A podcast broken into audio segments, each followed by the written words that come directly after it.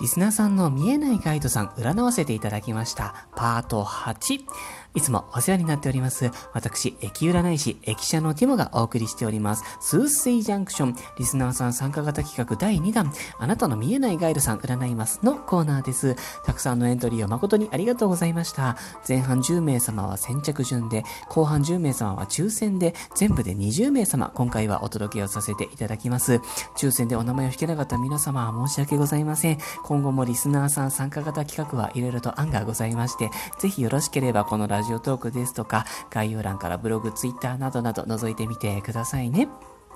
さて、このトークでお届けいたしますのは、先着順で8番目にエントリーをくださいました、ラジオネームトントンひまわりんさんの守護霊さん、見えないガイドさんです。えー、どのような存在で、どのような役割なのか、メッセージがあるとしたらどういうものかを占わせていただきました。えーいただいたコメントはですね、えーいつもラジオトーク楽しく聞かせていただいています。守護霊様もぜひ教えてください。よろしくお願いします。とのこと、ありがとうございます。えートントンひまわりんさん、ラジオトーカーさんでもあられる方でございまして、今回もありがとうございます。このトークの概要欄に、トントンひまわりんさんの番組の、えートークでトーク、隣でトーク、あなたにトークのリンクを貼り付けております。皆様もよろしければぜひお聞きになってみてくださいませ。さて、ガイドさんというのは通常ですね、複数いらっしゃるのかなと思っておりまして、今回占わせていただいた方は、その中でも真ん中に来る人物といいますか、いわゆる人間じゃない場合もあると思いますし、人なのか何なのかもう私の中に単語がない場合もあります。えーさて、そうした時になのですが、今日のガイドさん占いで出てきた形を拝見しまして、おそらくなんですけれども、人間じゃないタイプの方の印象でした。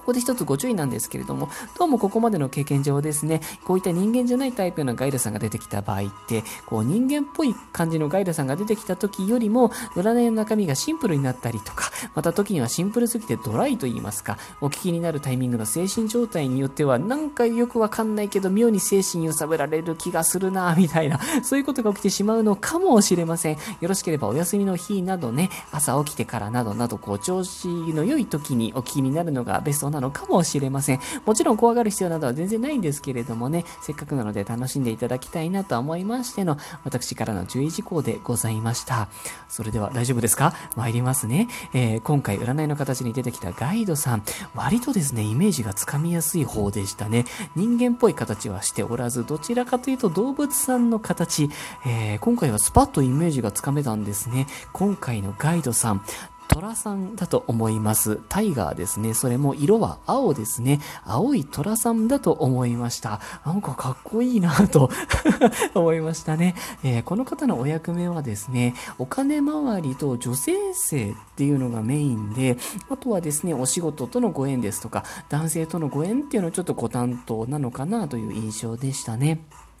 特に、えートントマトひまわりんさんご自身の持つ女性性、金運、そういった部分を守るというよりは、強くしたり、確実なものにしたりっていう、そういうイメージが強いですね。で、えートントマトひまわりんさんの足元のあたりにいて、こうなんかじーっとこううずくまってるような、あの前足っていうんですか、手にこう顎を乗っけてね、うずくまってるような感じで、普段はそうやっておとなしい感じなんですけど、仕事するときはやるときはやるぜってっていう感じのね、ちょっと強い頼もしい感じでしたね。そして、こう最終的には、トントマのひまわりさんにとって不要なものを蹴散らすという、そこまでがご担当のようなんですね。ですので、あの、この占いの形を拝見いたします限りなんですけれども、過去は過去としてバッサリ割り切って、新しい展開っていうのをどんどん受け入れていった方が、うん、今の人生っていうのは、よりこう加速感が出て豊かなものになりやすいんじゃないかなというふうに思いましたね。例えば、壊れてしまったものはなるべく早く捨てちゃったりですとか、賞味期限が切れてないけども、切れそうなものをね、もう直前にもう手早く処分しちゃうとか、そんなイメージですね。というのもですね、このガイドさんからご自身へ、ちょっとしたメッセージ的なものを読み取ってみますと、まず一つが、あの、入れ替え、入れ替えですね、新陳代謝が大事だっていう形になってたんですね。これはもしかしたらご自身の物理的なボディに関することかもしれませんし、一応私の読み的読み解き的には見えない運勢の方なんですけれども、まあ、あの、どちらにせよですね、不要になったものを早く処分して、こうスペースが空くことで何かが入ってくるもそうですし、または新しいものを取り入れることで古いものが押し出されて代謝が起きるです。どちらでも大丈夫です。要は、手放すことを恐れないでと、新しいご縁は自分が連れてくるからねっていう、そういうメッセージを感じる形となっておりました。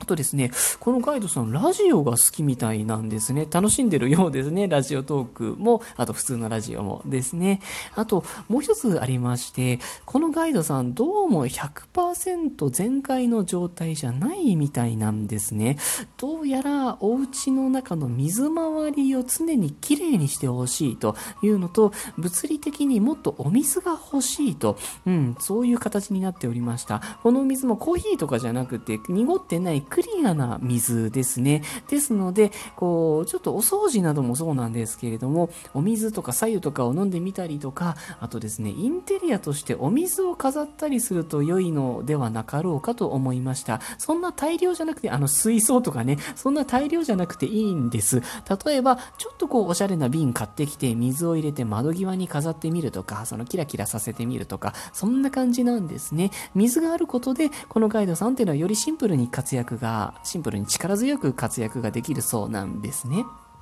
ということで、よかったら参考にしてみていただけたら嬉しいです。といったところで、今日はこの辺りまでとさせていただこうかなと思います。この占いを一つのエンターテインメントとしてお楽しみくださいませ。以上、ラジオネームトントンひまわりんさんへのお返事とさせていただきます。エントリーをいただいた皆様本当にありがとうございました。パート20まで順番にお届けをさせていただきます。のんびりとお待ちくださいませ。また今回抽選が叶わなかった皆様も新企画などやってまいりますので、ぜひ引き続き概要欄欄からいろいろとチェックしてみてくださいませ。ここまでお聞きになってくださって、またいつもいいねなどをしてくださって、時には差し入れ改めギフトまで本当にありがとうございます。とても嬉しいです。また更新いたしますので、ぜひ遊びにいらしてくださいませ。それでは今日はこの辺りで失礼いたします。